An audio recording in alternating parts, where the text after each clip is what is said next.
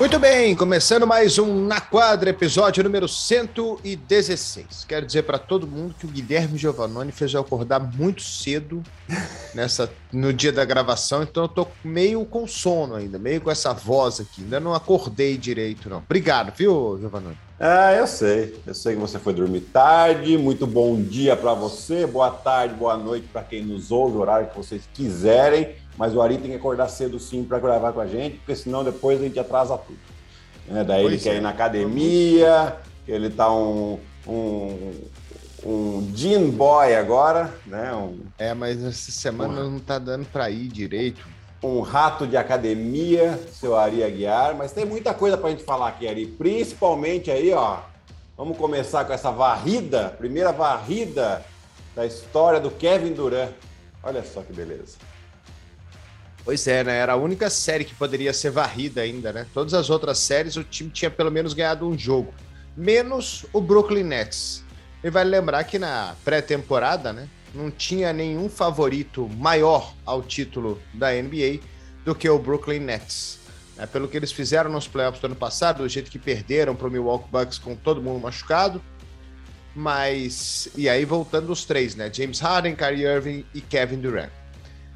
Mas aí o Cari resolve não tomar vacina, não joga boa parte da temporada, volta a jogar no final da temporada os jogos fora de casa, e aí no finalzinho mesmo da temporada que ele pode jogar os jogos dentro de casa. E aí Brooklyn teve a contusão do Duran, o time teve uma sequência aí que em 20 jogos ganhou 3, caiu lá pro final do leste e teve que disputar o play-in. Disputando o play-in, ficou na sétima colocação, porque ganhou o seu jogo de play-in contra Cleveland. E aí enfrentou o Boston Celtics, que no começo da temporada ninguém dava absolutamente nada para o Boston Celtics. Era um time que olhava, você olhava para ele e falava assim: ah, não vai lugar nenhum, técnico novo, né? Jason Tatum, Jalen Brown, dois All-Stars, e daí, né? E de repente o time começa a ganhar de todo mundo, vira segundo colocado, enfrenta Brooklyn e varre o Brooklyn Nets. E além da, da parte esportiva, tem uma parte uh, importante que, de significado dessa varrida do Brooklyn Nets que eu queria falar um pouquinho mais para frente, Guilherme.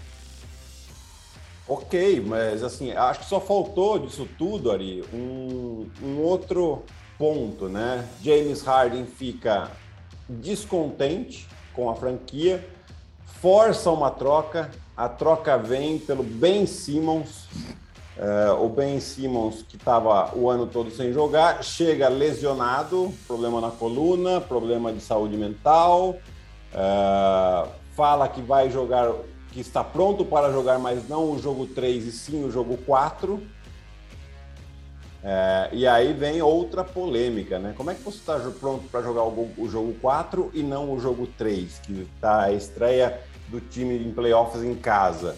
Né? Então já começa uma suspeita. Aí depois da derrota do jogo 3, ele volta a sentir as costas e, e fica fora do jogo 4 também. Então, assim, tem todas essas polêmicas. Eu acho que é, foi uma sequência de erros desse Brooklyn Nets. Né? Eu acho que a gente tem que falar os nomes aqui do Marks, que é o general manager, que traz o Steve Nash, um técnico sem experiência, para dirigir um time recheado de estrelas. Foram oito All-Stars, tipo, All-Stars, All-Stars, All-Stars, não sei como é que é o, o, o plural disso em inglês, traduzindo para o português, mas enfim.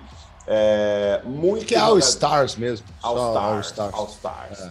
Né? É, muita qualidade, muita experiência, pouco físico, porque é óbvio que esses jogadores é, não estão no não estavam no auge do, do, seu da sua condição física, né, por causa de questão de idade também. É, e aí você tem, né, um, um relacionamento ruim entre técnicos e jogadores, uh, um sistema péssimo de jogo, onde a maioria da, dos momentos principais era bola no Kevin Durant, bola no Kyrie Irving, resolve aí pra gente, né? E, e o basquete não é mais assim, né? Bastante tempo já a gente vai vendo aí sempre o coletivo ganhando do, do, do talento individual, e foi exatamente o que a gente viu nessa série. Uh, agora, muita coisa pode acontecer nesse Brooklyn Nets, né? A primeira de tudo, acho que vai ser né, a demissão aí do, do, do Steve Nash, que realmente não fez um bom trabalho, ficou longe disso de fazer um bom trabalho. É, e vamos ver os jogadores. Né? Eu estou abrindo aqui para ver os jogadores que estão sob contrato ainda. Então nós temos aí um Kyrie Irving que tem a opção de é, mais um ano de contrato, a opção do jogador, assim como o Perry Mills. Né? E depois disso você tem Ben Simmons e Kevin Durant com contratos longos, assim como o Joe Harris, que estava lesionado. Mais um ano para o Seth Curry. E depois, gente, é, eu acho que vai acontecer uma limpa ali. Tanto né, com a parte técnica, como eu falei, assim como alguns jogadores. Então, pelo menos isso. O Brooklyn Nets tem por onde recomeçar, né? Com o Kevin Durant, o Ben Simmons, que né, a gente não sabe o que esperar dele, e vamos ver se o, se o Kyrie confirma o contrato dele. Mas que sim, foi um fracasso esses últimos dois anos, sem dúvida alguma. É, e você citou o ponto que eu queria citar, né, que é a parte para mim simbólica. Eu acho que a simbologia dessa eliminação do Brooklyn Nets é mostrar de vez para a NBA que não há mais espaço só e somente para o talento individual, né? É, a liga está cada dia mais equilibrada. É claro que você tem essa super estrela, você vai ter, você sempre vai ter um melhor que o outro. A história é assim. Né? Você sempre vai ter 5, 10 jogadores que se destacam mais do que os outros mil ou sei lá quantos que jogam na NBA, 15, 15 500, vezes 30. 450. 500, é, 450. Você vai ter 10 que são fenomenais, espetaculares. Né? Você sempre tem, historicamente você tem. Né? Mas até o Chicago Bulls, lá do, do, do Michael Jordan, tinha um time coletivo sensacional. Sim. Né? Um time que um técnico fantástico, para muitos o maior técnico da história da NBA pelos títulos que ele ganhou, né? É, tem gente que fala que é o Popovich, mas enfim, isso não é, não é assunto. Mas acabou esse negócio de só o talento vai resolver. Acabou, estava irritante ver jogo de Brooklyn. E aí os caras batem bola e eles ficam na quadra, quase um pega-pega em cima do Kevin Durant. É, é, é, tava, tava nojento de ver. Né? O cara bate bola, bate bola, bate bola, aí entrega a bola pro, pro Kevin Durant. Aí a marcação chega colada em cima dele, ele não tem muito o que fazer, devolve a bola para alguém. Aí esse alguém tenta achar ele o mais rápido possível. E aí ele fala assim, pô, os caras vão me dar a bola o tempo inteiro, tem que arremessar. Arremessa de qualquer jeito, arremessa sem equilíbrio, arremessa totalmente contestado, e o aproveitamento vai lá embaixo. É óbvio que cai. É, então, acabou esse negócio de só talento resolve. Os dois mostraram isso. O Lakers ficou fora dos playoffs e o Brooklyn foi varrido na primeira rodada dos playoffs. O Memphis Grizzlies foi o segundo melhor time do Oeste na NBA. O Miami Heat venceu o Leste, jogando coletivamente. Claro que tem gente boa, todos os times têm as suas estrelas, todos os times têm gente boa, mas só isso não vai resolver. E para mim, essa é a grande simbologia que ficou de lição para todos os 30 times da NBA. Só o talento não resolve. É, e aí a importância do técnico. Eu acho que você trouxe aqui, Ari, a, a, o exemplo do Michael Jordan. É, talvez seja o, o, maior aí, porque assim, quando o Phil Jackson assume para ser técnico do, do Chicago Bulls, né, também Desculpa é um técnico... aqui. Oi. É, não, só para lembrar, né? Porque o, que o Michael Jordan antes, ele fazia 60 pontos Exato, por jogo. eu ia chegar nesse ponto. Né? eu ia chegar porque o Michael Jordan já era cestinha da NBA há muito tempo. Uh, ah, MVP, enfim, ganhava todos os prêmios individuais e não conseguia ganhar. E o Phil Jackson chega para ele e fala: beleza, você é excelente mesmo, mas assim, dessa maneira, a sua chance de sucesso é muito baixa. Né? Então você precisa envolver mais os companheiros, essa bola precisa mexer. Depois ele acabou fazendo os 30 pontos do mesmo jeito. Por quê? Porque com os outros jogadores sendo envolvidos, sendo mais perigosos, acaba abrindo mais espaço para quem? O próprio Michael Jordan, né? E depois o Phil Jackson fez a mesma coisa com o Shaquille O'Neal no Lakers. Né? O Shaquille O'Neal tinha ido para o Lakers, o Lakers não conseguia avançar nos playoffs, e aí chega o Phil Jackson com o Shaquille O'Neal e Kobe Bryant, o Kobe Bryant já estava também. Ele coloca a mesma coisa na cabeça dos dois. A gente precisa jogar de uma maneira coletiva, de uma maneira em que todos sejam envolvidos, e aí vai ter mais espaço para as estrelas. Né? Uma coisa que até chega a ter a ser meio lógica. Né? É, e, e, é, e, é, assim na história, o Popovich, ele, né, você pega, lógico que o Tim Duncan era uma super estrela, depois você tinha Ginobili, você tinha o Tony Parker, mas esses jogadores apareceram ainda mais para o cenário exatamente porque dentro de um sistema ele conseguia ter uma melhor seleção de arremesso, uh, o percentual subia com isso e defensivamente os times eram muito fortes também. Então, sem dúvida alguma, e aqui eu acho que a gente tem que até, é lógico, todas as críticas para o Steve Nash, que não conseguiu é, fazer com que esse time jogasse de maneira coletiva. É, o próprio Kevin Durant, quando entra no Golden State, ele entra dentro de um sistema, por isso que era tão difícil ganhar daquele time. Lógico que tinha muitas estrelas, sim, mas era que não tem um sistema. Até hoje a gente tá vendo o Golden State e Steve Kerr. Né? É difícil ganhar dos caras porque você não sabe da onde vem a pancada. Né? Aí você fala, nossa, mas o Jordan Poole, que, que surpresa. Não é uma surpresa, é os caras trabalharem técnica individual do jogador e encaixar ele dentro de um sistema que é perigoso todo o tempo. Né? E, e, o Steve Nash não conseguiu em nenhum momento fazer esse sistema perigoso. Era, beleza, vai lá, o indivíduo aí joga um contra dois, um contra três, né? Que é o que acontecia o Kevin Durant e o Kyrie Irving, e aí fica difícil de ganhar. E aí, pior de tudo, aí você olha e fala, ah, mas os outros não ajudaram. Não é que os outros não ajudaram, os outros estavam envolvidos no ataque. Né? É, é difícil assim, é difícil para o jogador também se sentir confiante quando ele toca duas, três vezes na bola por cinco minutos. Né? O cara não, não sente nem a bola. Então é difícil isso. Então a, a, importância do técnico de fazer os times jogarem, e aqui hoje nós temos alguns técnicos muito interessantes. O Imeldoc é um deles. Primeiro ano dele na liga como técnico principal. Né? Ficou 10 anos aí como assistente. Você tem o Eric Spoelstra, você tem o Nick Nurse, o Steve Kerr, o Steve Kerr tem que tirar o chapéu para ele, porque o que ele faz com esse time do, do, do, Golden State, quando o pessoal acha que o Golden State acabou, de repente, plum, atropelo, né? É, então, é, você foi certeiro demais a querer. Acho que a gente tem que sempre falar que o basquete é um jogo coletivo. Né? Tem as estrelas? Sim. As estrelas vão se destacar? Vão. Vão fazer 30, 40 pontos? Sem dúvida alguma. Mas se você não tem um sistema de jogo uh, propício, beleza, você vai ter a estrela fazendo 40 pontos, mas você não vai ganhar.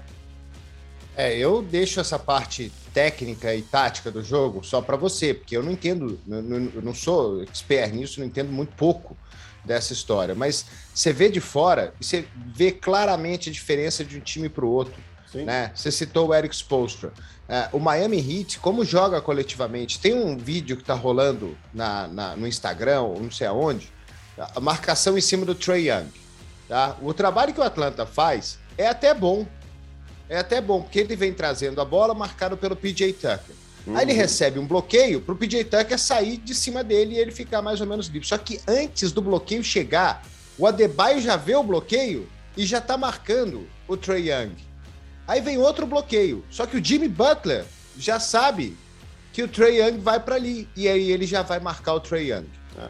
Né? Então esse jogo coletivo defensivo também é maravilhoso de ver. E aí o que o Trey Young faz? Ele tem que passar a bola para trás. E aí já foi 10, 14, 15 segundos do ataque. O time vai ficar desesperado, vai tentar um arremesso provavelmente desequilibrado, provavelmente contestado, vai errar.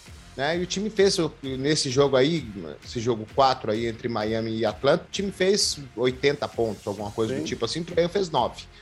É, então, é, não tem como. Não tem, não tem mais. Não tem, o Brooklyn Nets, a defesa do Brooklyn Nets é uma, era uma coisa ridícula. Você não via o um mínimo de esforço dos jogadores em tentar fazer alguma coisa.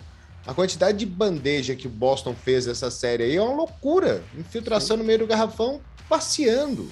Né? Não estou dizendo que Boston é ruim, que é, é bom demais e que.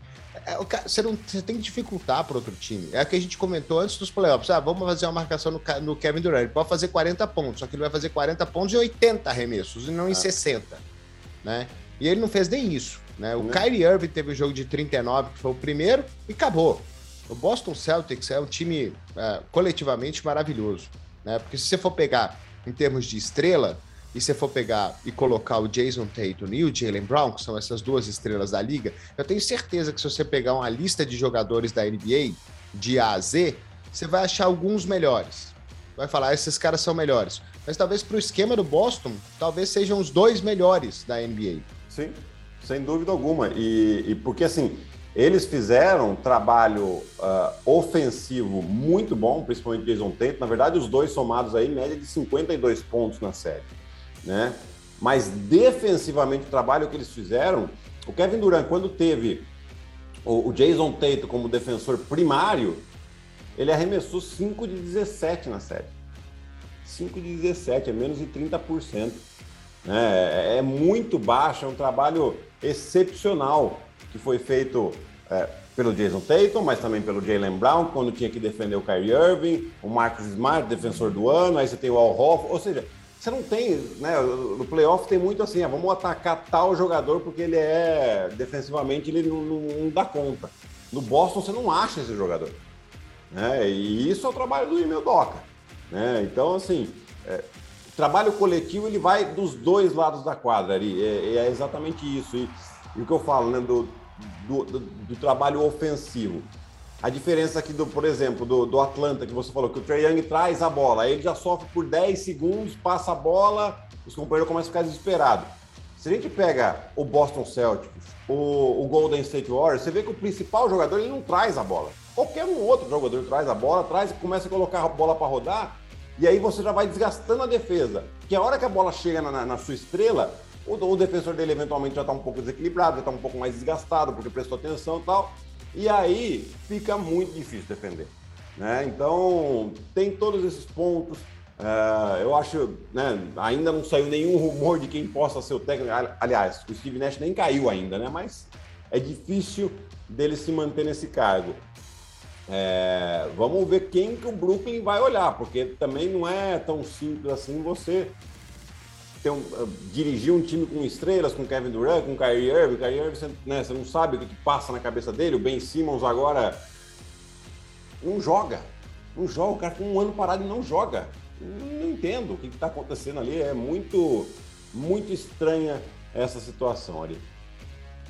É, e você citou o Golden State, né? E essa história do talento, a gente lembra a temporada passada, né? Que o Clay Thompson estava machucado, o Stephen Curry estava jogando, ele teve números bem parecidos com a temporada dele, que ele foi MVP unânime da NBA, e o time ficou fora dos playoffs.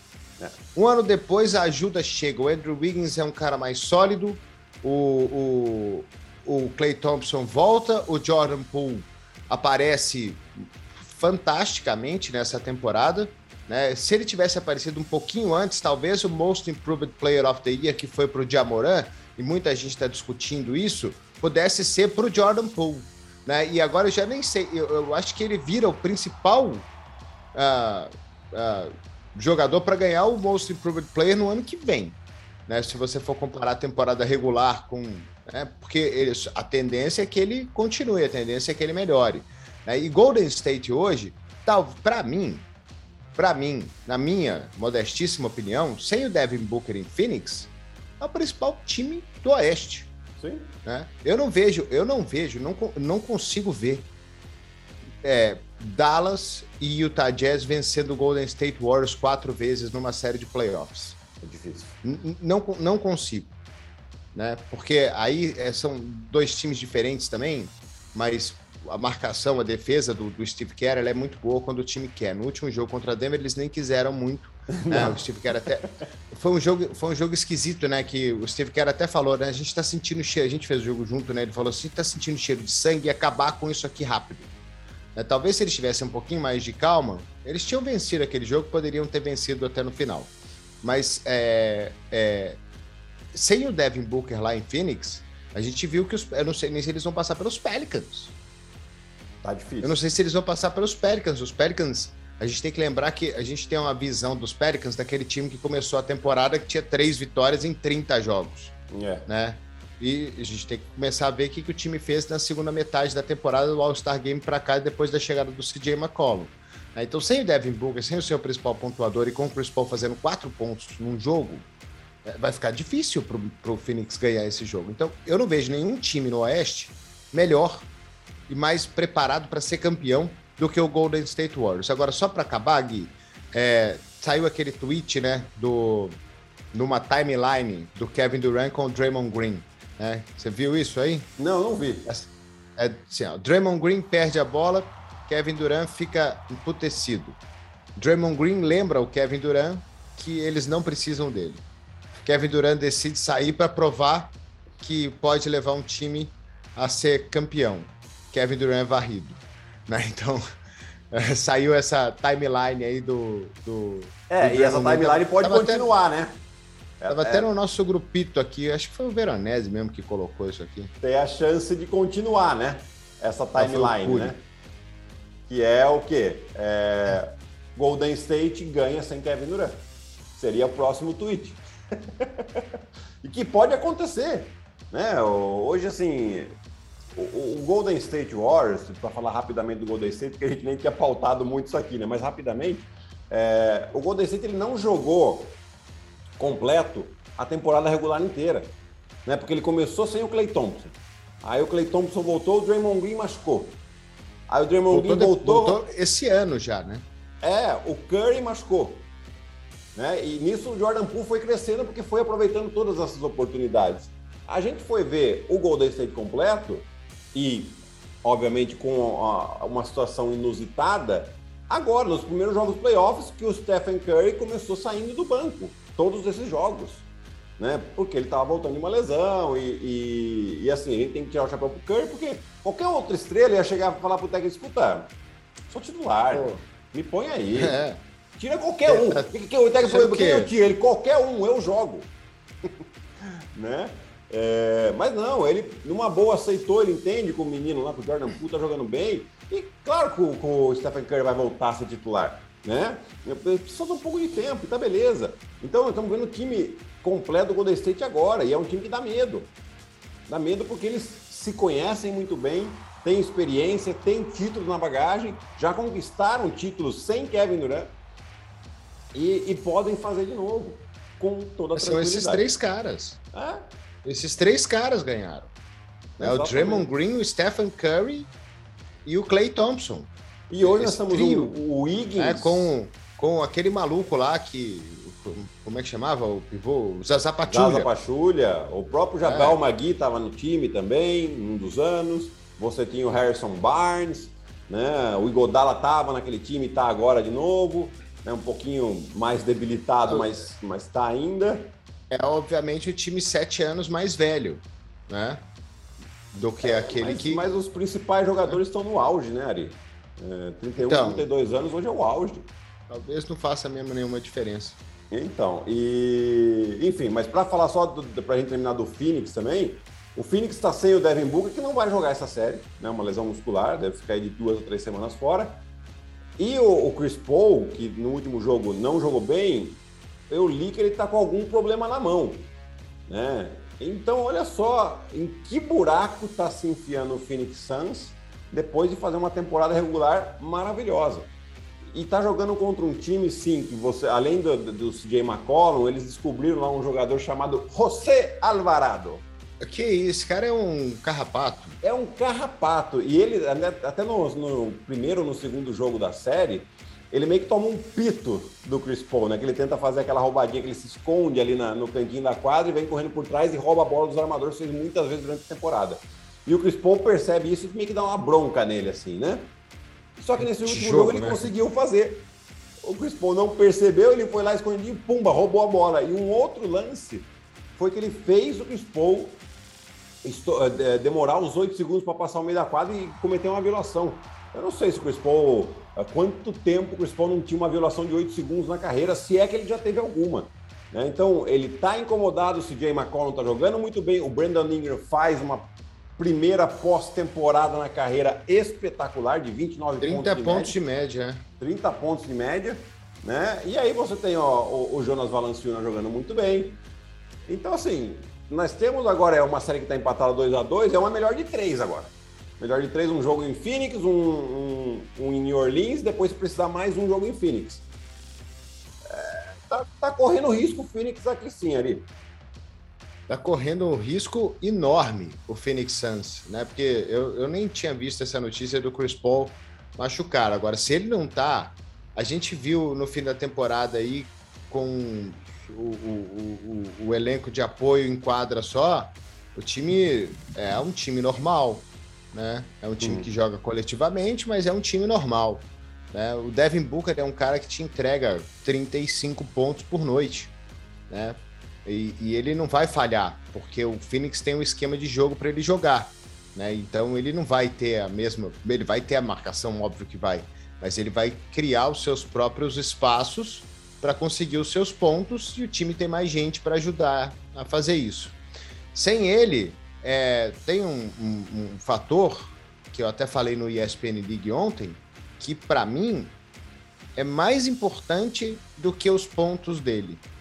Que é o New Orleans Pelicans olhar e falar assim, no vestiário, um olhar para a cara do outro e falar assim, cara, você lembra lá em novembro como é que tava? Quem falava que a gente ia jogar com esses caras na primeira rodada dos playoffs? Os caras ganharam 20 jogos seguidos durante a temporada. Se a série tá 2 a 2 os caras estão sendo o melhor jogador deles, cara. É a nossa chance. Vamos passar por cima desses caras, vamos arrebentar esses caras, né? Vamos fazer história aqui. É. Então, o coração e a falta de responsabilidade dos Pelicans, para mim ainda é mais perigoso para o Phoenix do que o Devin Booker não jogar. Né? Porque sem o Devin Booker na temporada, eles até arrumaram um jeito de vencer jogos. Uhum. E podem vencer jogos. É um bom time, é um grande time, o Phoenix Suns. Sim. Mas esse, esse New Orleans se tornou muito perigoso esse franco atirador Pelicans está perigoso demais. É, os Pelicanos, os Pelicanos para mim, Guilherme, sem Devin Booker, eles são favoritos aqui. É, não, assim, não coloco, eu não coloco como favorito porque ainda tem muita qualidade, mas é, esse fato de não terem a responsabilidade, da pressão não tá para eles, Ari, ajuda muito. Fala, cara, nós, olha, olha o que nós estamos fazendo aqui, nós já, nossa temporada nós, nós já fizemos. E o que não, não era para a gente estar tá aqui. É, é lucro. E, e, realmente agora eles jogam muito mais leve que o Phoenix, né? Que o Phoenix corre o risco de sair numa primeira rodada depois de fazer uma campanha maravilhosa e, e tem a pressão, né? Então vamos ver o que vai acontecer aí nesses próximos jogos. É, Para mim o Phoenix tem totais condições de vencer, mas não é uma coisa que a gente, eu dava como certo, eu dava, sei lá, essa série para mim era quatro, cinco jogos no máximo e já, já errei feio. Já errei feio porque tem chance real aqui do Pelicans passar. Se o Booker estivesse jogando né, os jogos 3 e 4, a história sim. ia ser outra. Sim, Eles até ganharam o jogo 3, né? Ganharam sim, o jogo sim, 3 sem o Devin Booker. É, provavelmente estaria, estaríamos em 3 a 1 aqui por Phoenix, né? É. Agora, você já, já parou para imaginar um cenário que é o seguinte: o Pelicans vem do play-in, né, com, sei lá, 28 jogos atrás do Phoenix é, elimina o Phoenix Suns. E aí vai enfrentar o quarto e o quinto, Utah Jazz ou Dallas Mavericks. Dá para cravar que Utah Jazz e Dallas Mavericks são grandes favoritos contra esse time dos Pelicans? Não. Principalmente é? porque, porque é aquela questão da gente ver o time jogar, né, Ari? É uma coisa é você olhar o que, o, o, a classificação e outra coisa é você ver o time jogar. Né? E, é claro que o Pelicans começou uma vitória, 12 derrotas na temporada. Não tinha CJ McCollum, toda a incerteza para cima do Zion, que ainda não está jogando. Né? Então, assim, um clima estranho. E aí o time dá uma encaixada, né? Por mais que o, o tanto Dallas quanto Utah, uh, e o Dallas está ganhando por 3 a 2 a série aqui, é, o Utah Jazz parece que teve uma lesão do Donovan Mitchell também, então a coisa está ficando meio, meio decidida ali também. É, tem uma vantagem de jogar em casa que é um basta uma vitória fora de casa para o Pelicans para tirar essa vantagem. Né? Então, e o Pelicans ganhou do Phoenix, o Devin Booker ainda estava jogando, depois se lesionou, fora de casa. Né? Então, não, não, não é simples assim. É um time que está jogando muito bem. O CJ McCollum fez um bem danado para esse time. E agora está ganhando confiança. Isso que é o principal aqui numa série de playoffs. Falando é o Willie Green, né? É, o Willie o... Green, que era assistente técnico do Monte Williams. Exato, e assistente técnico do Steve Kerr, duas vezes campeão da NBA com Golden State Warriors, assistente do Steve Kerr, assistente do Monte Williams e agora é técnico. Né? Essa transição ela, ela é importante pro, pro técnico também. O técnico, o cara que quer ser técnico na NBA, acho que ele precisa. Não sei. Passar uns anos ali. A gente vê os caras aprendendo, né? Os caras aprendem lá com Popovich, os caras aprendem com Nick Nurse, os caras aprendem com Steve Kerr, e aí os caras aprendem com Monty Williams e eles vão para outros times. Né? E esses caras aprenderam com outros caras que chegaram antes deles, e aí eles vão pro o, o, o, o próprio Spolstra, né? Você já parou para pensar o tanto que o Spolstra aprendeu com Pat Riley? Nossa. Como, como eram as conversas dos dois? Né? Até hoje, né? Até hoje, deve ser, uma, deve, deve, ser maravilhoso. Deve ser maravilhoso lá em Miami. O Pat Riley com o Eric, o Eric Spolstra tendo o Pat Riley como dono do time, dos maiores técnicos também da história da NBA. Né? Então, pô, maravilhoso isso. Então, Willie Green, parabéns. Parabéns. E falando em técnico, você falou aqui do Nick Nurse, né? Então já vamos puxar aqui esse nosso último tema de hoje. Por quê? Explodimos, né? Explodimos muito, mas vamos falar rapidinho aqui, vai. Filadélfia estava 3 a 0 na série, né? Preparando já para uma varrida, já tirando a vassourinha do armário. Aí vai para o jogo 4, Joel Embiid com, com o dedão da mão direita machucado. Porém, é uma lesão que não, não tem fratura, né? Então ele pode continuar jogando. Vai, depende, depende um pouco dessa dor que ele, que ele vai sentindo aí. Vai incomodar ele, mas não é uma coisa assim absurda. É, e aí o Nick Nurse ele ajusta a defesa do Toronto para fazer muito mais dobras para cima do, do Joel Embiid no jogo 4 e conquista uma vitória. Vamos para o jogo 5 em Filadélfia. Filadélfia com tudo para fechar. E agora o Toronto vai lá e, e derruba o Philadelphia. Então agora ele tem uma situação de 3 a 2 O próximo jogo em Toronto, estávamos em 3 a 0 o... A pressão começa a virar completamente para cima do Philadelphia, principalmente caso o Toronto consiga mais uma vitória aqui, e aí teremos um 3 a 3 ali. E o, o nosso queridíssimo Doc Rivers, ele é rei de levar virada, né? Você já tá até rindo aí, né? mas, nunca, mas nunca aconteceu, cara. Seria muito icônico se fosse com Filadélfia a primeira vez. E, e, assim, pode, realmente pode acontecer. Porque agora, quem tá ganhando confiança na série, quem tá entrando em parafuso, mudou, né? Antes era o Toronto que não achava a solução. E agora é o Filadélfia que não tá vendo a solução de como atacar essa defesa do Toronto Raptors. Ontem, na noite de segunda-feira, 88 pontos para o Philadelphia. Um time que tem James Harden, Joel Embiid, Tyrese Maxey e Tobias Harris. Potência... Só os quatro fazem mais de 88 de média, né? Então, assim, tá, tá pintando uma coisa estranha aí entre Filadélfia e Toronto. Seria icônico demais. Filadélfia ser o primeiro time na NBA a, tomar de, ganhar de 3-0 e tomar 4-3. Né? Seria, seria bizarro, né? E o Doc Rivers, acho que ele não ia arrumar emprego em lugar nenhum mais se ah, aconteceu uma história dessa. Sondaram o nome dele lá, né? Tá, é, é, um dos nomes ainda, né? Porque tá, ele tá jogando ainda, mas não, não dá, mas é, eu acho que já só o fato de, de endurecer essa série aqui, a não ser que Mas o é difícil, vá Você olha, o Van Vliet, Van Vliet está machucado também, não vai jogar. É, o, o Barnes, é o, o, é o Barnes, né? O calor do ano. Barnes, isso. É, tá fora também. Eu tinha visto essa notícia do Van Vliet aí, que ele tava machucado. Você fez uma cara feia, agora não sei se... se não, é ele não jogou ontem. Ele não jogou ah. ontem. Eu, eu, eu só não sei se ele vai ter algum tipo de condição de voltar para essa série. Né? Mas mesmo ele sem jogar. É, era só um jogo, né? Sem jogar. É, Boa parte do quadril. jogo 4. Que o Philadelphia, que o Toronto já ganhou. Não jogou o jogo 5 inteiro. E o Toronto ganhou. Agora volta a série para Toronto. E, e, e, depois vai ter ontem, nessa, nessa noite de, de segunda-feira, com o jogo em Filadélfia. Filadélfia ganhando 3 a 1 a série, o time estava sendo vaiado pela própria torcida. Então, olha só a pressãozinha que está se formando lá em Filadélfia. Tá, a gente, ó, esse ano aqui tá, tá, tá, estranho, né? Porque primeira varrida que o Kevin Durant sofre na carreira, temos um 3 a 0 aí que pode ter uma virada. Será? Uma, uma, em algum momento na história, nunca aconteceu, mas em algum momento vai acontecer. Né? Em algum momento tem que acontecer. Vamos ver.